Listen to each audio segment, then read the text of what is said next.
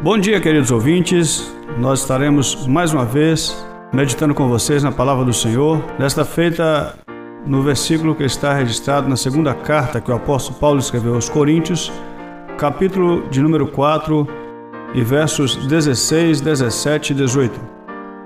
Por isto, não desanimamos.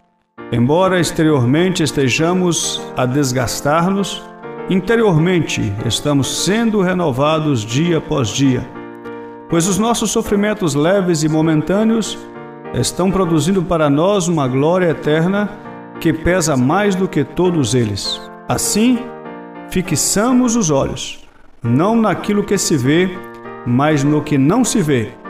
Pois o que se vê é transitório, mas o que não se vê é eterno.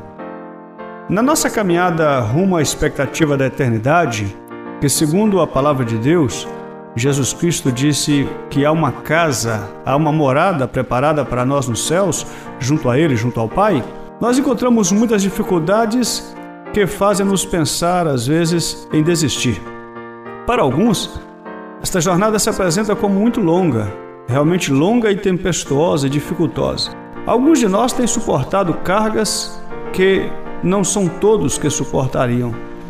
Nós, às vezes, dizemos adeus a companheiros de uma longa jornada, a pessoas que têm cônjuges que não toleram a sua fé, há pessoas que vivem um lar dividido entre a fé e a forma de manifestar esta fé.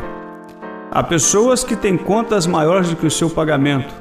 Há pessoas que têm uma saúde debilitada que trazem sofrimento constante físico. Deus sabe que às vezes é difícil para nós enxergarmos esta cidade, esta morada prometida, em meio à tormenta que nós vivemos aqui. Mas somos, por esta palavra que o apóstolo Paulo nos escreveu, exortados a continuar.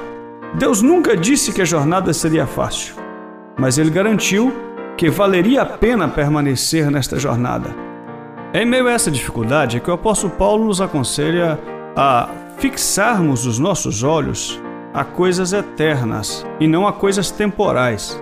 E a ênfase que quero dar nos versículos que foram lidos, no final da leitura, quando diz: Mas não atentemos para as coisas que se veem, mas para as coisas que não se veem. Porque as coisas que se veem são temporais, as coisas que não se veem são eternas. É uma forma que nós temos de convivermos com as dificuldades daqui sem perdermos de vista a expectativa de uma eternidade no céu. As coisas que nos são prometidas para a eternidade são coisas que não vão perecer como as daqui. O que nós temos que atentar é para o fato de que a forma de nós enfrentarmos as nossas dificuldades aqui podem nos afastar ou nos aproximar de Deus. Se nós enfrentamos as nossas dificuldades aqui olhando para Deus, que é o autor, que é o consumador da nossa fé, fitando os nossos olhos nele e sabendo que tudo que nós enfrentarmos aqui, se nós o fizermos confiados nele, mantendo uma postura de fidelidade a Ele, a nossa recompensa nos céus superará todas as nossas lutas, todas as nossas dificuldades.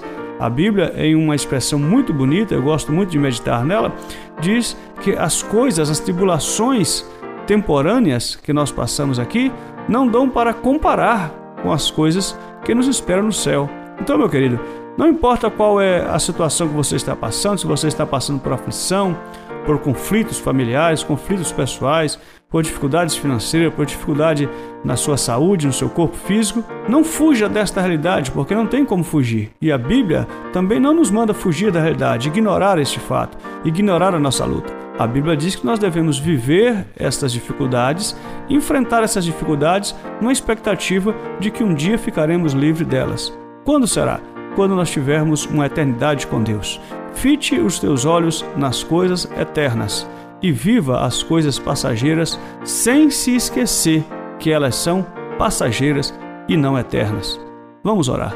Senhor Jesus, eu peço por graça e misericórdia que o Senhor esteja abençoando a cada um dos nossos ouvintes, nos ajudando a viver e a lutar nesta vida, confiados que nós viveremos eternamente contigo no céu. Em nome de Jesus lhe peço. Amém. Quando a palavra de Deus penetrar em seu coração. Você ouviu Palavra Viva. Apresentação: Pastor Wellington Alves.